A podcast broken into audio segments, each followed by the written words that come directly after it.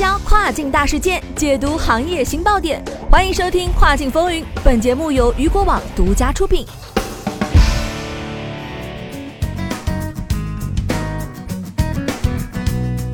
Hello，大家好，欢迎大家收听这个时段的《跨境风云》。那么接下来的时间将带您一起来关注到的是，多位亚马逊卖家收到警告，继续这一行为将被封号。亚马逊又一波整治可能马上就要来了，多位卖家已经收到了警告，继续不合规的评论行为有被平台封杀账号的风险。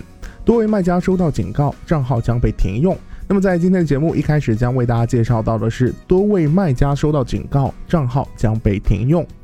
近期啊，有美亚卖家称收到了亚马逊的警告邮件，警告账户有被停用的风险。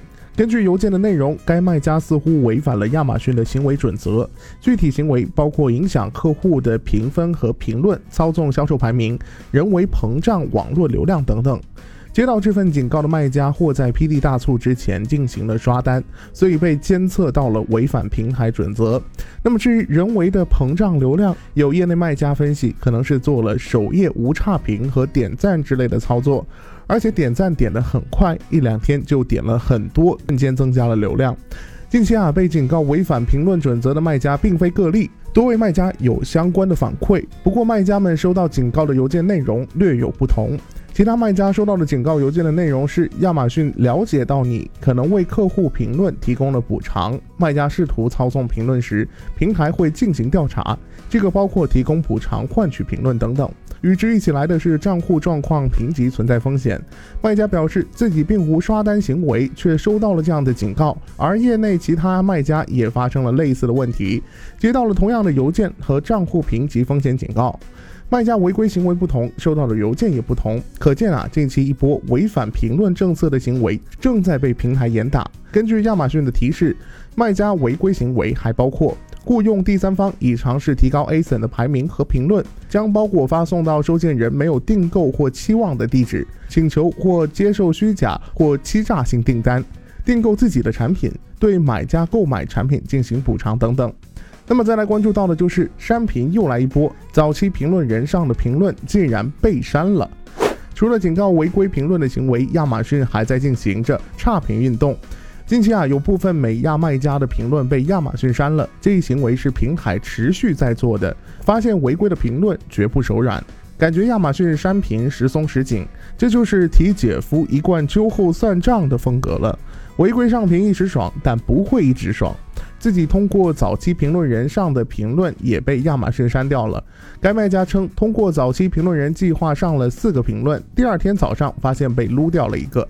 接着有人替卖家委屈，这也能被删，简直没有天理。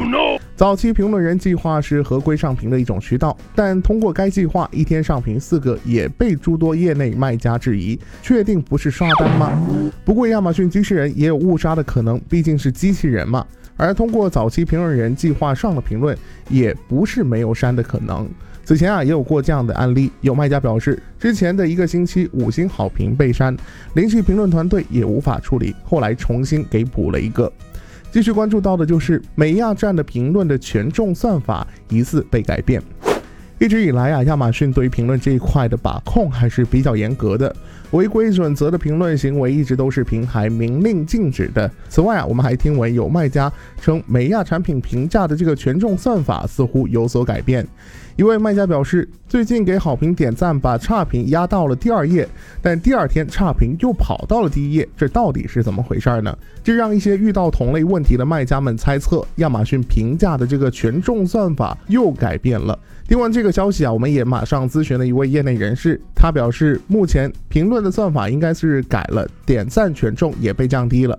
与此同时啊，一位卖家也称，亚马逊修改产品评价算法对爆款产品的转化还是有一定程度的影响的。目前正值旺季，如果算法不同，会对部分卖家推新品有一定的影响。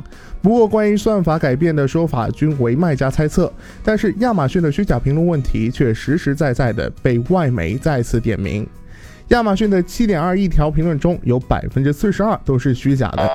根据彭博社的报道，在新冠疫情期间，亚马逊网站上的虚假评论已经达到了假日购物季节出现的水平。监测服务机构公司在三到九月评估的七点二亿条亚马逊评论中，有百分之四十二是不可靠的，高于去年同期的百分之三十六。多年来啊，虚假评论一直困扰着亚马逊和其他在线市场。尽管这些公司努力的去清除它们，虚假评论一直居高不下的原因就是刷屏者会得到一定的报酬。他们要么大肆宣传某个产品的优点，要么破坏它以达到其销售的目的。根据以往的经验呢，随着亚马逊进入到这个假日购物季。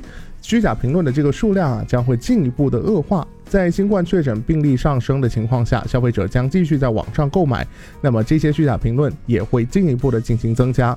看到这些数据以后啊，很多卖家也发表了自己的看法。卖家 A 表示，源于东方的古老智慧在西方被发扬光大。卖家 B 表示，作为亚马逊的运营来说，不刷单、不刷评价真的很难生存。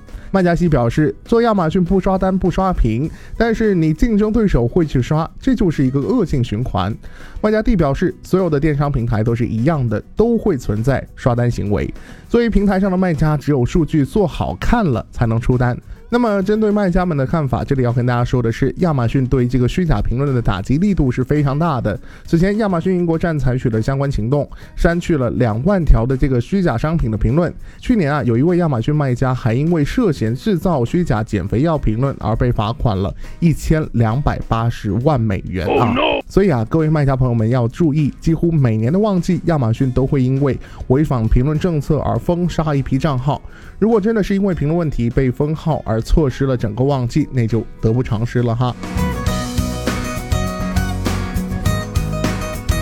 好的，以上就是今天雨果电台为您推送到最新一期的跨境风云。想要了解更多跨境电商资讯，您还可以持续关注到雨果网。那么，如果喜欢我们的节目的话，记得点击订阅来订阅到咱们的节目，你们将会在第一时间收到咱们的推送。好的，我是大熊，我们明天同一时间不见不散，拜拜。